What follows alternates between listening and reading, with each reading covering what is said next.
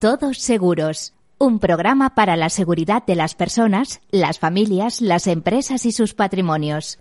Un programa patrocinado por Mafre, la aseguradora global de confianza.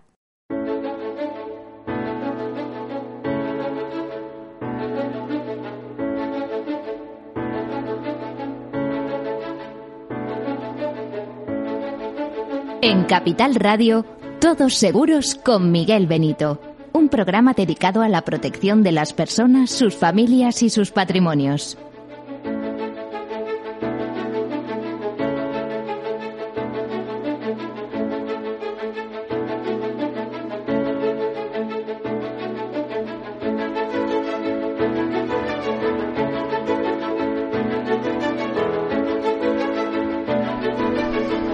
Buen mediodía, bienvenidos, buenas tardes, como prefieran. Eh, como verán, de nuevo tengo la voz un poquito tomada.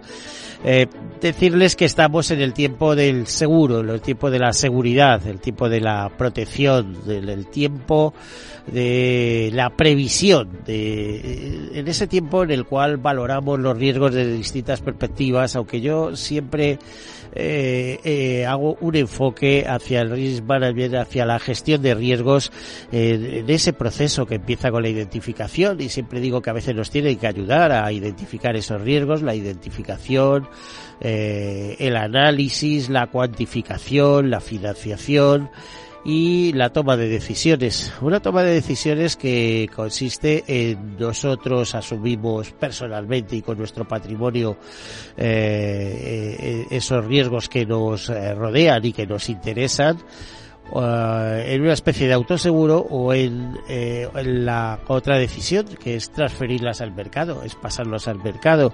En ese caso la mejor forma, una forma muy inteligente de hacerlo es mediante contrato y en este caso contrato de seguros. ¿Y por qué es eh, inteligente hacerlo mediante contrato de seguros?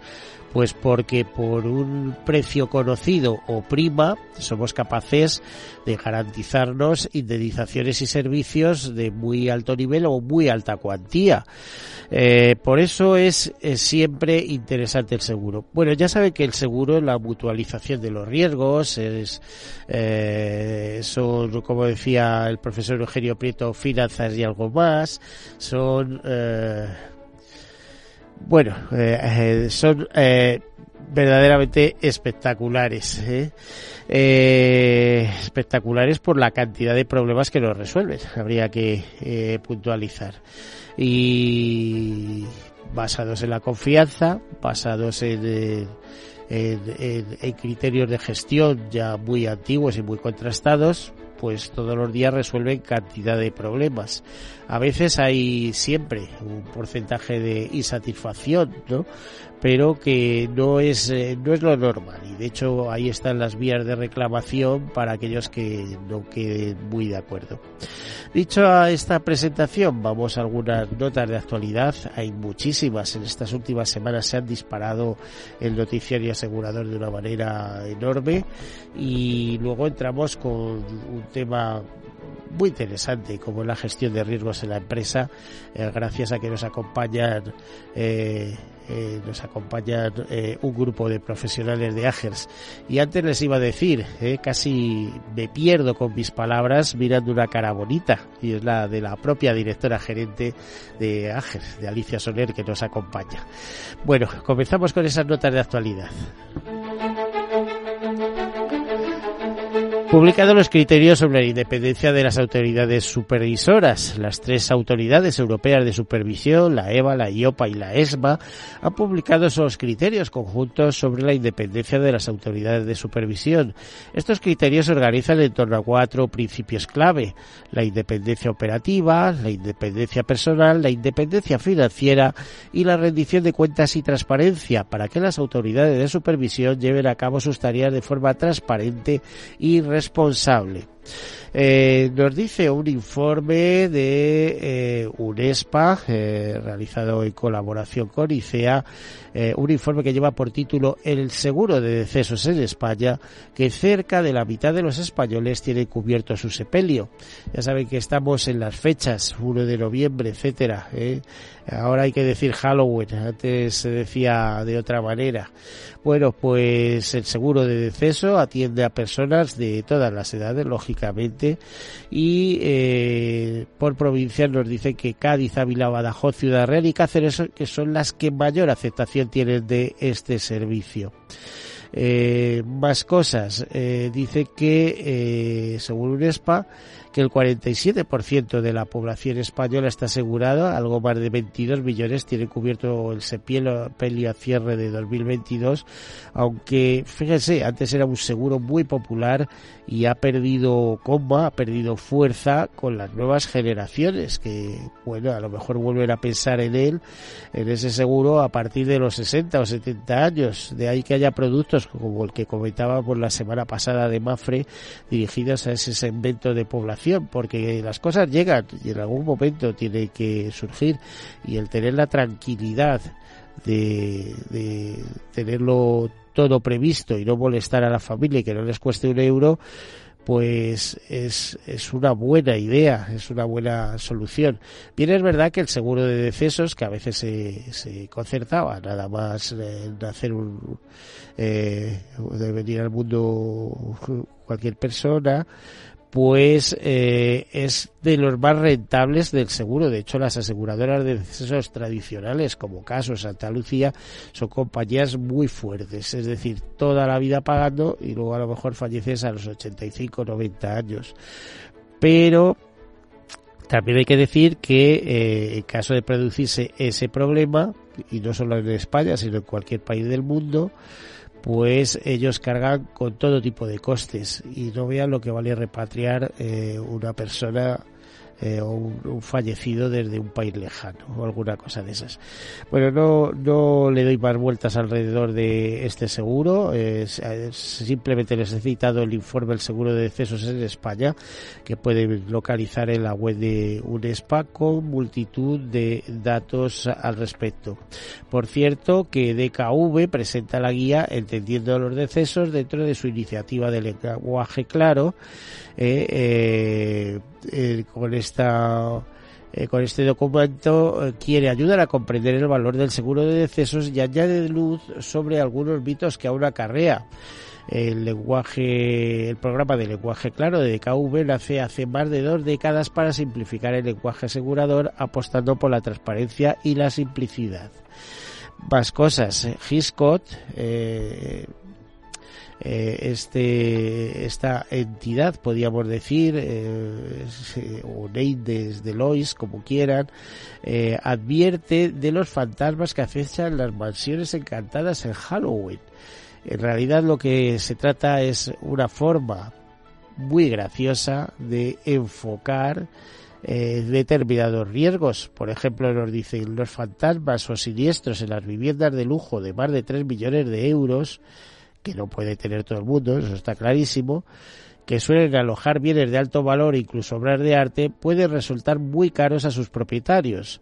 Algunos de estos fantasmas que pueden convertir estas viviendas en mansiones encantadas pueden ser la rotura del termostato de la vivienda, de objetos de valor o incendios por cortocircuito. En este sentido, Hitchcock ha querido aprovechar esta festividad para concienciar sobre algunos de los contratiempos que suelen suceder en el hogar de una manera desenfadada. Eh, Hitchcock avisa de cuáles son los principales peligros o fantasmas a los que se enfrentan los propietarios de vivienda de lujo para evitar que se conviertan así en mansiones encantadas y para ello crea una infografía hablando de la cantidad de riesgos que hay alrededor de todo eso. Hace eh, unos meses, Hitcon lanzó un seguro de hogar para clientes particulares con grandes patrimonios bajo el nombre de Hogar Premium Vigiscot, dirigido a aquellos propietarios de viviendas exclusivas tanto en España como en cualquier país europeo cuyo contenido superará los 200.000 euros. Pues pueden imaginar que con esa cantidad estamos hablando ya de cuadros, de arte, de joyas, o sea, de alto valor, ¿no? Entre las novedades que incluye ese seguro, introduce mejoras tanto en la cobertura como en las garantías de asistencia con el fin de ofrecer a los clientes de altos patrimonios un verdadero valor añadido en la protección de su característico estilo de vida.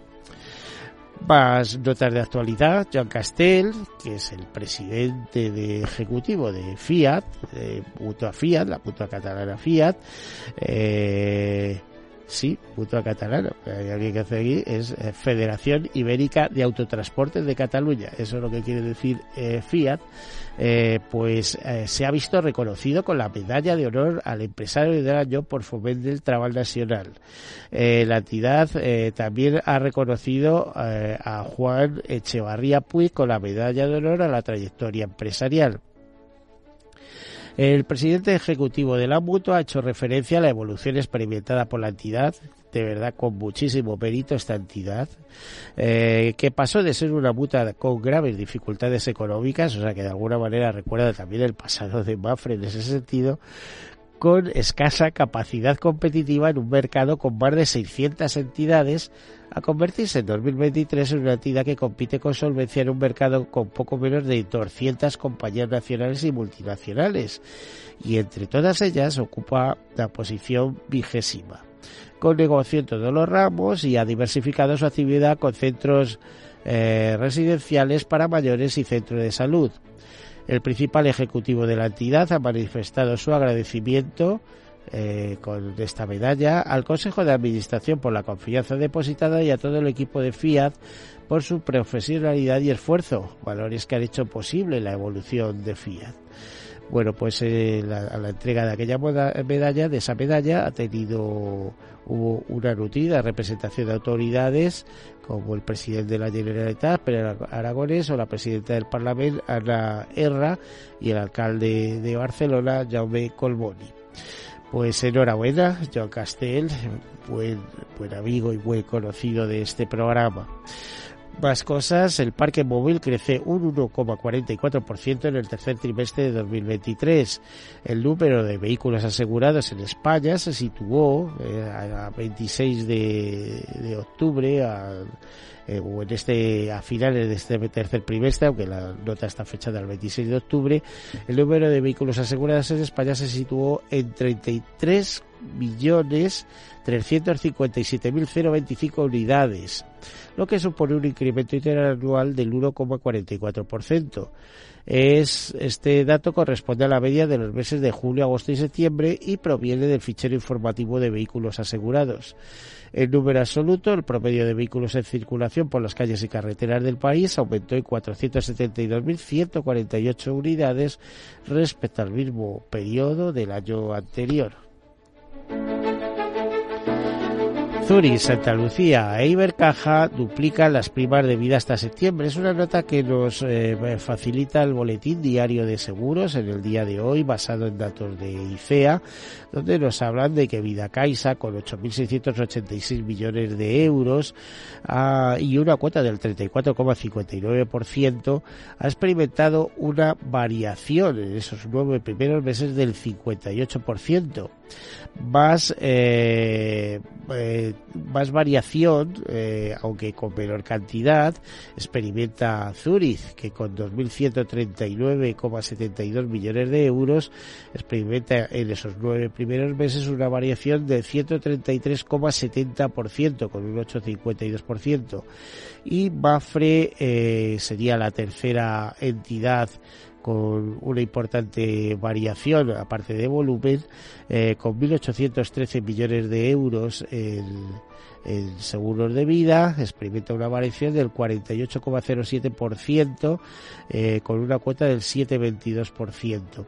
Estas tres entidades son las que mayor cuota tienen en primas de seguros de vida y ya ven que van como motos las tres. Eh, eh, así que enhorabuena. Eh, más eh, noticias. Eh, Telefónica Seguros aspira a ser líder en, su categoría en materia de ciberriesgos, según se puso de manifiesto en su primer broker Summit. en ese, en ese contexto, Telefónica Seguros, que celebró ese primer broker Summit, contó con un centenar de brokers de seguros y centró eh, las intervenciones en las consecuencias adversas derivadas de los ciberataques y la importancia de ofrecer respuesta a las necesidades de pymes y autónomos a través de ciberseguros. Augusto Pérez Albizu, director de Riesgos y Seguridad Telefónica, inauguró este evento y, entre otras cosas, explicó que quiere llegar a ser eh, el, socio de los líderes de pymes, de autónomos, incluso de familias, en esa protección de materia de ciberriesgos, tanto en el hogar como en, eh, como en, los, eh, materia empresarial. Eh, dijo, entre otras cosas, que la industria aseguradora tiene importantes limitaciones para dar respuesta a nuevos riesgos de los que no poseen suficientes datos o experiencia acumulada y que además evolucionan de forma tan dinámica. Así que desde Telefónica Seguros aspiramos a ser líderes de categoría en materia de ciberriesgos y ser creadores y generadores eh, de coberturas para todos ellos. Además, consideramos que dar respuesta a esta creciente necesidad es también una cuestión de responsabilidad social, corporativa y de sostenibilidad. Bueno, pues hay una ambición y probablemente mercado porque como empresa tecnológica eh, van a estar eh, están mucho más preparados que cualquier otra entidad que duda cabe y además eh, por capilaridad llegan al, al cliente último Caser lanza una póliza de comercios con especialistas y tramitadores exclusivas. Bafre anuncia la importante remodelación directiva con efecto 1 de enero que de alguna manera viene a consolidar los relevos eh, que en los próximos años se van a suceder en la cúpula de todo el grupo asegurador y además le explican que crece un 16% en primas en España hasta septiembre. Las primas de Mafre Iberia en los nueve primeros meses de 2023 se situaron en 6.744 millones de euros, un 17% más que un año antes, destacando España con 6.511 millones. Eh, más notas solo en titulares, los expertos advierten de que la próxima crisis mundial podría ser tecnológica eh, la próxima crisis mundial podría ser tecnológica, pero lo que es evidente es que todo el mundo señala también al cambio climático como uno de los principales problemas. Eh, International SOS eh, habla de gestión de riesgos en tiempos de agitación social y ofrece consejos de seguridad para mantenimiento de seguro, para, para mantenerse seguro en lugares concurridos. El 68% de los corredores de seguros prefieren contactar con sus clientes de forma presencial o la mutualidad, en este caso ya recuerden la mutualidad de la abogacía, que a partir de ahora es la mutualidad, nos dice que dos de cada tres entidades aseguradoras en España ofrecen productos adaptados al colectivo senior. Bueno, esto sería un repaso no exhaustivo porque hay muchísimas cosas más, eh, pero el tiempo es el que es. Ya saben que la radio está hecho de tiempo y al tiempo debemos confiar y en ese tiempo queremos presentar a una serie de profesionales que hoy nos acompañan, todos con el marchamo de, de AGERS, de la Asociación Española de Gerentes de Riesgos y Seguros, o Asociación de Gerentes Españoles de Riesgos y Seguros. No sé, ahora nos, nos, lo aclaran. A ver, comenzamos eh, por eh, la directora, la directora gerente de AGER, Alicia Soler. Eh, bienvenida, Alicia. Muy buenos días y buenas y muchas gracias. Esta mujer es increíble. Eh, eh, también contamos con nosotros con Gonzalo Iturbete, secretario general de AGERS. Hola Miguel, muy buenos días. Y con José María Alguero, que es manager de líneas financieras del Grupo Concentra. Muchas gracias, bienvenido Muy, muy bien, buenos días, José María Alguero. Con José María estuvimos eh, hace unos días y estuvimos tratando de diversas cosas eh, eh, de lo que él lleva, de, de, líneas financieras en Grupo Concentra. El, hecho de que hoy esté con nosotros es porque Ángel ha celebrado hace poco su congreso, pero además se presentó un libro del cual ya nos habló y que tenemos aquí con nosotros. Apenas nos queda un minuto Así que solo, Alicia, en, un minuto, ¿cómo ha sido ese de, de, eh, como es trigésimo cuarto congreso ¿no? de, de AGERS. Así es. Eh, eh, luego, cuando después de publicidad lo sigues contando, pero vamos, inicia un poco. ¿Cómo ha sido Un aperitivo. 550 personas aproximadamente. La Fundación Pablo VI ha sido brutal, ¿verdad? El término que podemos utilizar ¿El más para masivo definir... esos 34 congresos? 34 congresos, efectivamente. El lema ha sido piensa fuera de la caja salte de la zona de confort y dale vueltas a la cabeza, ¿verdad? Para salir de esa... Alicia, ¿cuántos años llevas en AGERS? Pues llevamos ya 10 años como directora de la asociación, ya han hecho ya he hecho una década. El año que viene cumpliremos los 40 años de la asociación. Yo llegué cuando que yo vi nacer, ¿eh? ¿verdad? acuerdo haber visto nacer en Inés esa asociación. Sí, claro, vosotros formasteis parte, ¿verdad? Como patronos de la idea hace mucho tiempo. que eso es historia, es un tema histórico. Y yo creo que el primer congreso de AGERS, de hecho, se hizo, se hizo con, Inés, sí, los primeros, sí. Bueno, eh, tenemos que marcharnos a publicidad, hacemos una breve pausa, enseguida continuamos. Hasta ahora.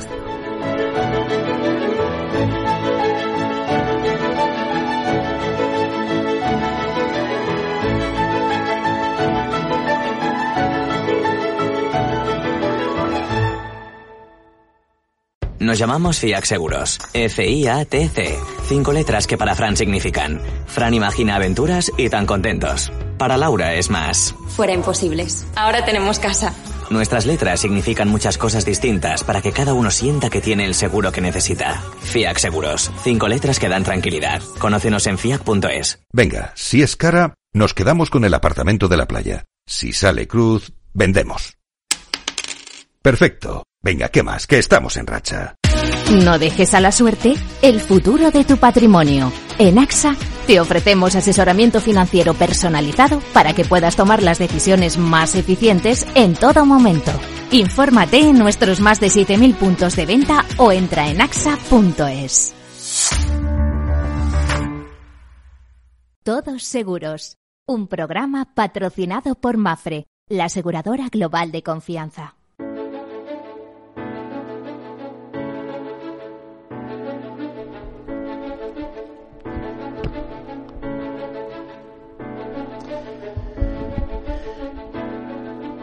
Bueno, pues aquí continuamos con todos nuestros amigos de AGER, de la Asociación eh, de Gerentes Españoles de Riesgos y Seguros, con Alicia Soler, directora gerente, con eh, eh, José María Alguero, manager de líneas financieras del Grupo Concentra, y con Gonzalo Iturbendi, que es el secretario general de AGERS. A ver, Alicia, nos estabas contando que el Congreso lo consideráis un éxito más de 500 participantes. Pues mira, el Congreso te cuento que sabes que es el evento eh, que organizamos todos los años, le llamamos el Congreso Nacional. Eh, lo que hacemos es, eh, es, un, es una cita donde todos los gerentes de riesgos asociados en AGERS de diferentes provincias, de Cádiz, del País Vasco, de Valencia, de Barcelona, acuden ese, en esa fecha a Madrid, que es habitualmente donde se suele celebrar. Las 550 personas disfrutaron de así como 11 paneles por la mañana desde las 9 de la mañana hasta las dos y media del mediodía, 11 paneles en sesión plenaria que nosotros llamamos, haciendo un break para el desayuno. Nos fuimos luego al cóctel y volvimos por la tarde a presentar cuatro talleres en paralelo, el asistente podía escoger entre el A, B, C, D, talleres tremendamente interesantes, el A de cómo implementar la gerencia de riesgos en la PYME, el B hablábamos de avales y de créditos, el C eh, tratábamos el aseguramiento en la industria alimentaria que tiene tremendas dificultades y lo que queríamos y, el tema de, cómo se llama de RC de productos, ¿no? Bueno, es más eh, eh, la dificultad la tiene sobre todo también la RC, pero sobre todo el seguro de daños.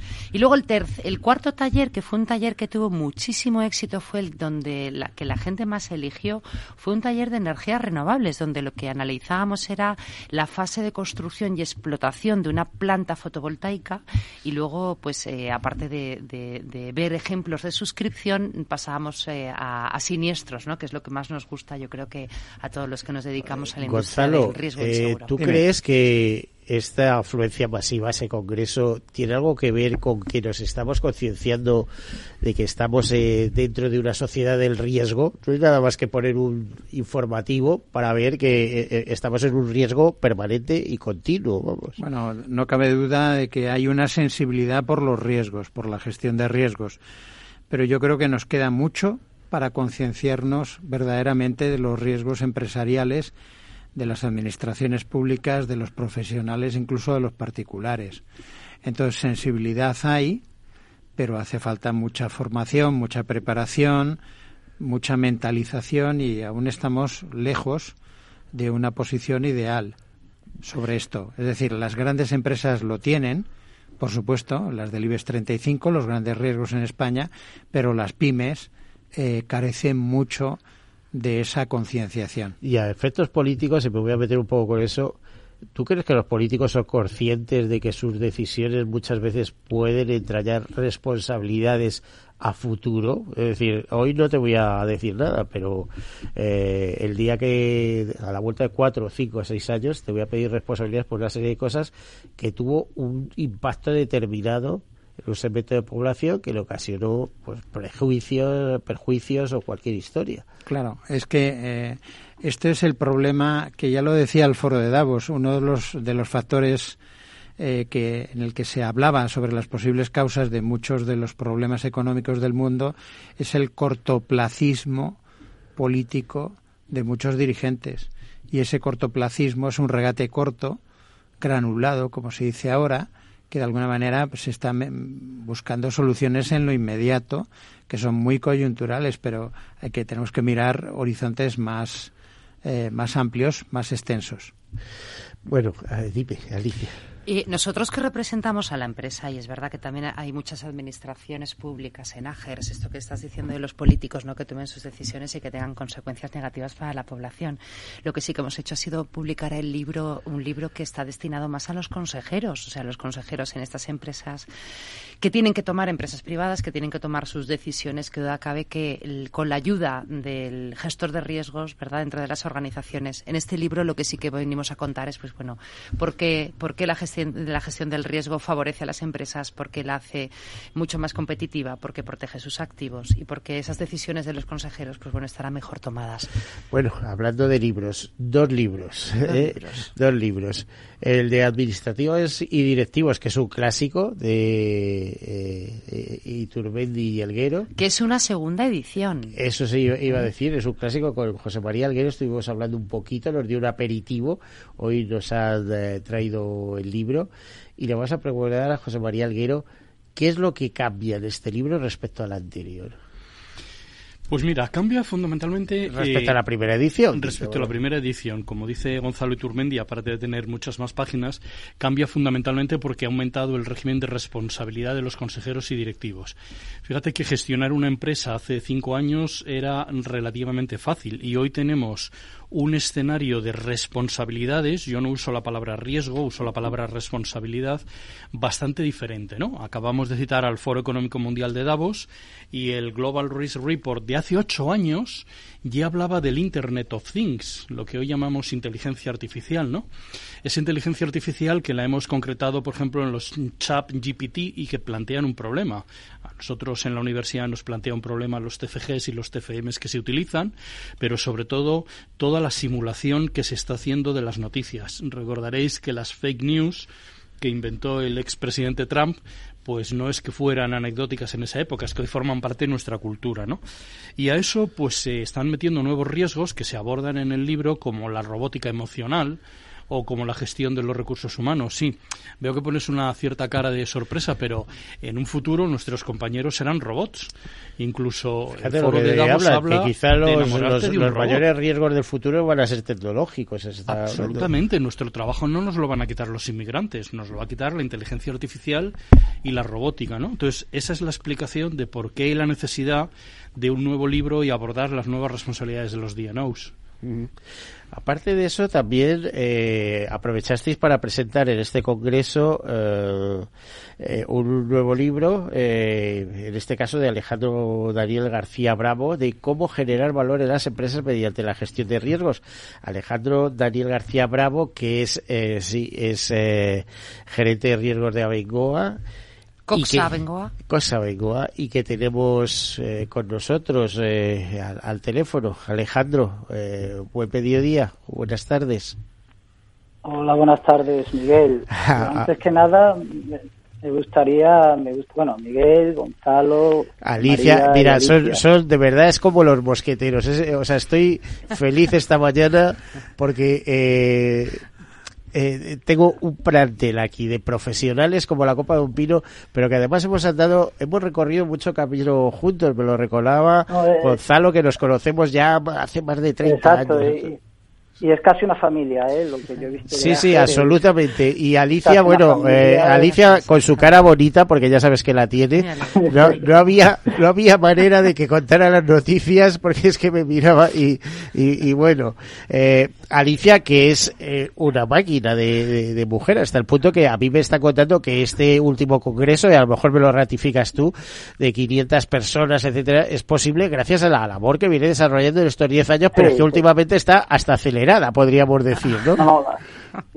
ha sido un éxito completo, un éxito en público, en audiencia, en la calidad de, los paneles, en la calidad del público que ha ido, que ha asistido y, bueno, evidentemente la labor de Alicia es incumbeable. no, y el equipo, eh, todo Tú dices que el equipo, ¿no? Pero, Alicia, hay que buscarte alguna mención, ¿eh? O sea, ya te digo yo que... El equipazo. es, yo creo que esto es como una filarmónica, ¿no? Al final tienes el director de la orquesta, pero los músicos son los que tocan el instrumento y aquí la habilidad para la, que... La, directora es la que hace que coordine y no se pelee la gente, ¿eh? que no debe creer que no es cualquier cosa, ¿eh? Eso también es muy importante para... Es que estar afinados es fundamental. Por eso os digo que tenéis que buscar un reconocimiento, pero vamos, institucional absoluto para, mm. para Alicia, que es capaz de impulsar la gerencia de riesgo hasta más allá de lo que se podría, más allá de sus fronteras, dirías. Mientras tú has dicho antes, estos monstruos suban al escenario y, ¿verdad? Y acepten nuestras invitaciones para escribir libros, para hacer ponencias, entrevistas, existirá Jersey y seguirá creciendo y creciendo. Claro, claro.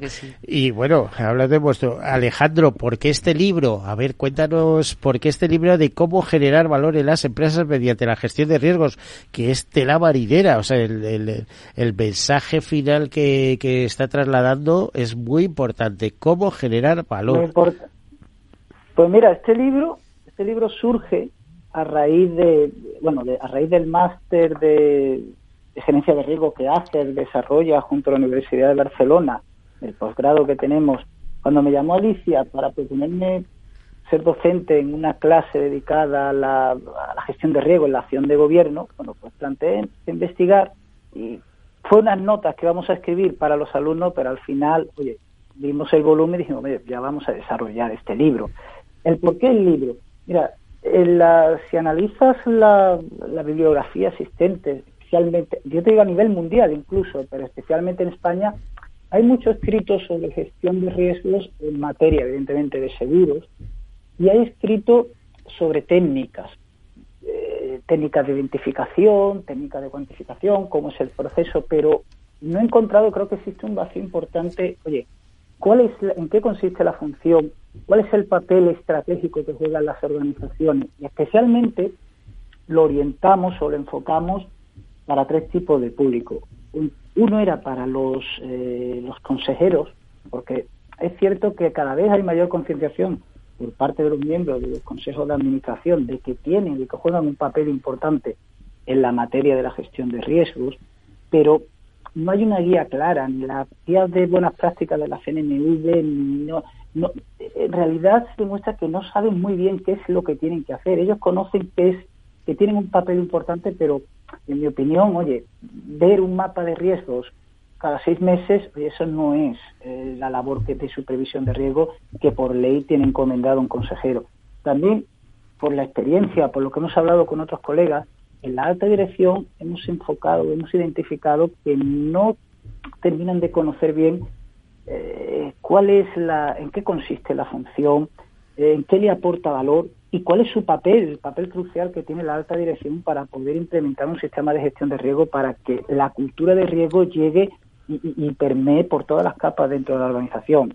También pues, pues, buscamos eh, llegar a, los gerentes de riesgo y a los directores de riesgo de las distintas organizaciones para tratar de aportar eh, un sentido contrario, es decir, bueno, esta es la labor que tiene que hacer un consejero, la labor que tiene que hacer la alta dirección, y bueno, ¿cómo vosotros creáis valor a ellos, cómo podemos ayudar a la alta dirección y a los consejeros, sobre todo en la parte más relevante que es la, la, toma de decisiones, como has comentado anteriormente.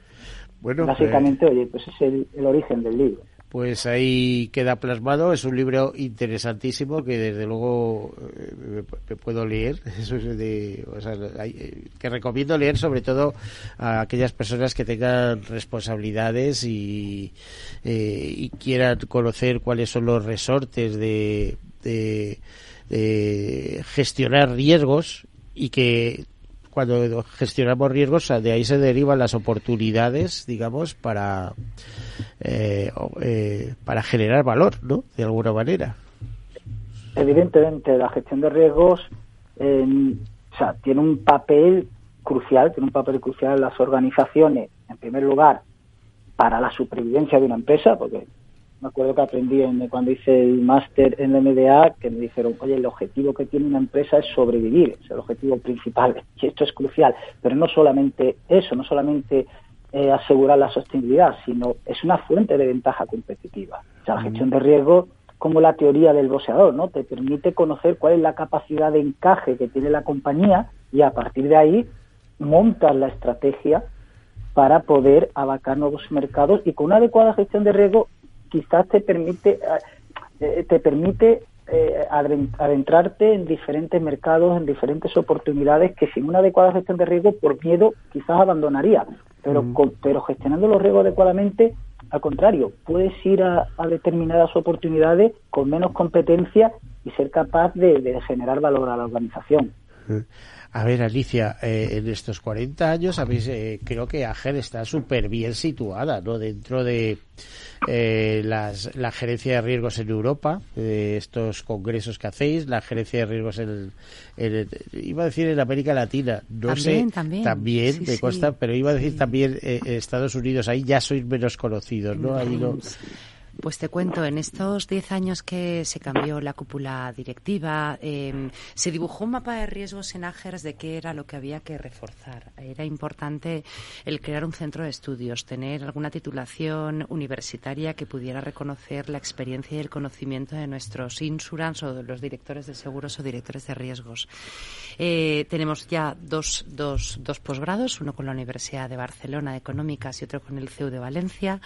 Eh, tenemos una certificación europea, somos miembros de FERMA. FERMA es la Federación Europea donde hay 24 asociaciones y, no solo somos miembros, sino también formamos parte del BOAR, de la Junta Directiva de diferentes comisiones. Tenemos eh, acuerdos de colaboración con Colombia, con Perú, eh, con México y con el RIM. Sí que hemos tenido relación por medio de FERMA y, sí que efectivamente AGERS tiene relaciones internacionales, yo creo que más sólidas que nunca y sobre todo yo de lo que estoy muy orgullosa es del talento que hay en España, en nuestro país, y del futuro que tenemos en, en, la representación de los gerentes de riesgos, de este colectivo cada vez más jóvenes, eh, con una gran paridad. Antes yo hace 10 años había muchos salida hombres. en esto, ¿no? Sin ninguna duda. Yo creo que es una profesión muy valorada, cada vez más reconocida.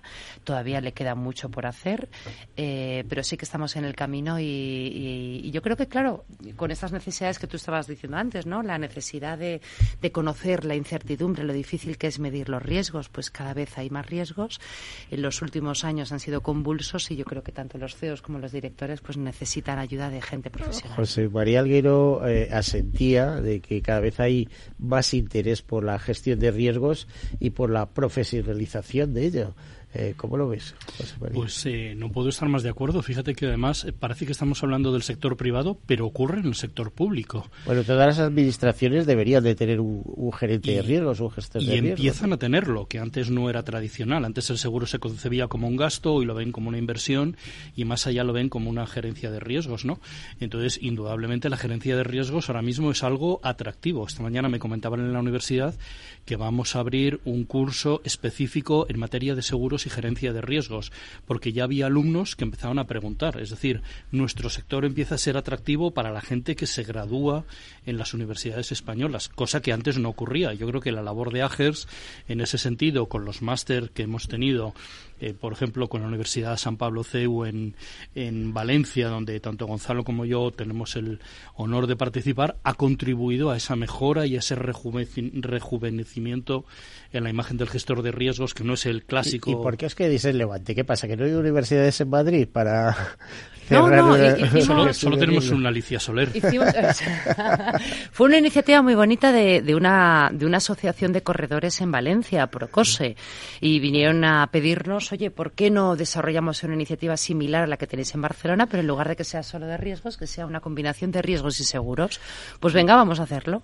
Y estuvimos allí cinco años y al final la hemos, mantenemos la relación, por supuesto, con el CEU de Herrera Oria de allí de Valencia, pero se imparte desde Madrid. O sea, la intención de lo que, estoy convencido es que esto se va a multiplicar en diversas universidades. Mira, no sabes, perdona que te corte, eh, habían así como 20 universitarios en el Congreso y yo me encantaba acercarme a ellos. ¿Qué tal, chavales? ¿Cómo vais? Y decían, oye, que, que hay que estudiar para trabajar aquí.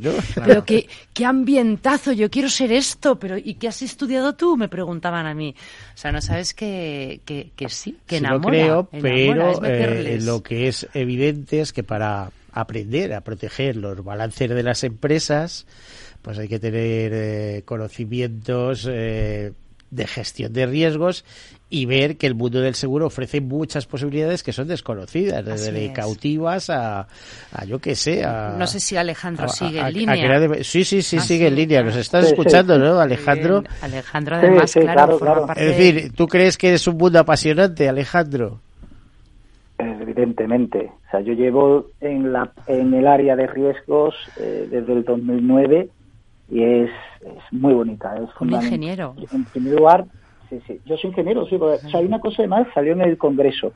Aparte de, de conocer eh, la, la, disciplina ¿no? de la gestión de riesgo, lo principal que tiene que conocer un director de riesgos es el negocio conocer el negocio, conocer a qué nos dedicamos, dónde gana dinero, dónde pierde dinero, cuál es la estrategia de la compañía. O sea, es fundamental conocer el negocio, haber tenido incluso, si es posible, experiencia en diversas áreas del negocio, haber estado, haber participado en él, y es precioso. O sea, fijaros, eh, lo comenté en el Congreso, creo que hay probablemente sea la única disciplina o la única área que existe en una compañía o en una empresa con una visión tan transversal, tan completa de la misma, eh, probablemente lo único que tenga una visión tan completa pues sea el CEO, pero el CEO no tiene el nivel de profundidad ni tiene tiempo para profundizar en lo que tiene la compañía. Por ejemplo, en Posa Vengo, nosotros nos dedicamos a desarrollos, eh, construcción de, proyectos de, diversas infraestructuras.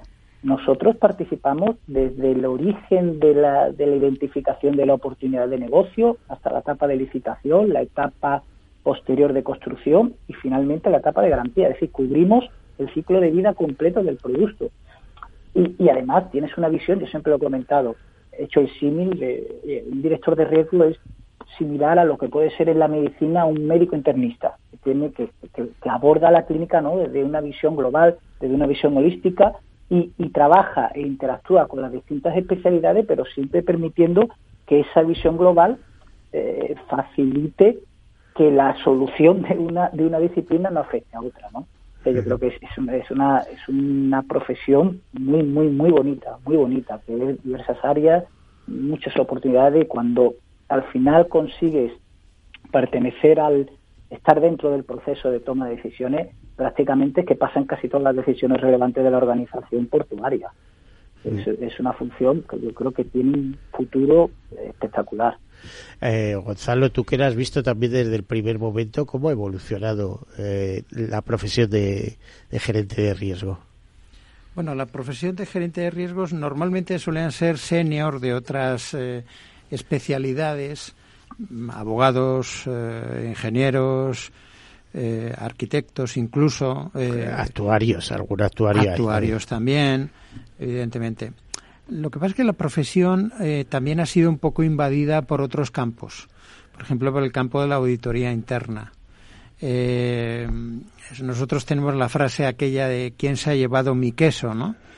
Y en el mundo de la gestión de riesgos, que es una actividad muy transversal, eh, Compliance se ha llevado parte del queso de la gestión de riesgos en las, eh, desde el punto de vista jurídico, por ejemplo, o auditoría interna también y demás. Y lo cierto es que mm, todo el mundo tiene su espacio, no cabe la menor duda, pero se va viendo una evolución y ahora una reivindicación de este papel del, gestor de riesgos.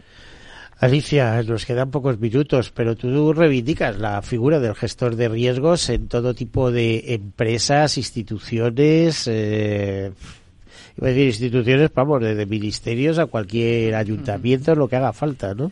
Yo soy gerente de AJAS, pero también soy ama de mi casa. Y, y, ¿por qué te digo esto? Porque al final el ser humano se, se protege de los riesgos de una manera intuitiva. Da igual el tamaño de la organización, la actividad que desarrolles.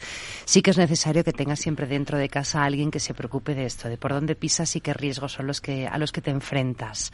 Sea gerente de riesgos, sea consultor de riesgos, sea mediador de seguros, sea un profesional del riesgo, que tenemos muchos formatos y modelos eh, para llegar a ellos y, el empresario lo único que tiene que hacer es, eh, pues eso, aliarse, ¿no? O juntarse con, con profesionales que puedan hablarle en estos términos. José María Alguero, tú puedes hablar en términos de gerente de riesgos o más eh, como gran especialista en DIO y todo lo, lo, que va a cambiar esto o que está cambiando ya de, de alguna manera eh, con un alcance de las responsabilidades que tú lo conoces mejor que yo mil veces. No sé hasta dónde podemos llegar en ese. Yo creo que no son separables, no son polos opuestos la gerencia de riesgos y el seguro de DIO. No, es más antes de suscribir un seguro de DNO tienes que hacer una gerencia de riesgos, hacerle entender al directivo los nuevos riesgos que le están haciendo y cómo la póliza le da solución. Yo quiero añadir a lo que ha dicho Alicia y a Gonzalo en cuanto a la a la profesión la capilaridad que está teniendo ahora entre los jóvenes y el atractivo que está teniendo, ¿no? Creo que le queda un futuro muy prometedor y muchos años a Alicia, a Gonzalo, a Agers y espero que a mí también. Hombre, desde luego aparte de eh, labor profesional, lo que sí es verdad es que para vosotros es labor profesional y hobby. ¿eh? Es un mundo donde nos habéis encontrado. bueno, desgraciadamente se nos acaba el tiempo. Tenemos que despedirnos. Alicia Soler, Solo gerente. rápido, el, año que viene es el Fermaforum en Madrid. ¿Qué significa? Que habrá un aniversario de Agers, pero que celebraremos en octubre.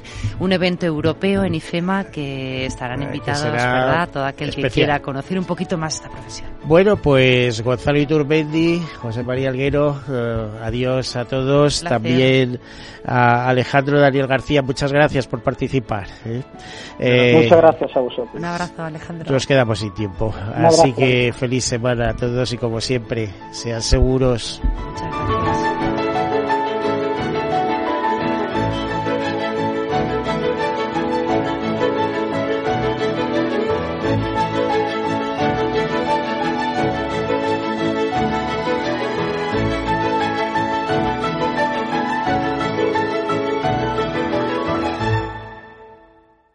Venga, si es cara, nos quedamos con el apartamento de la playa. Si sale cruz, vendemos.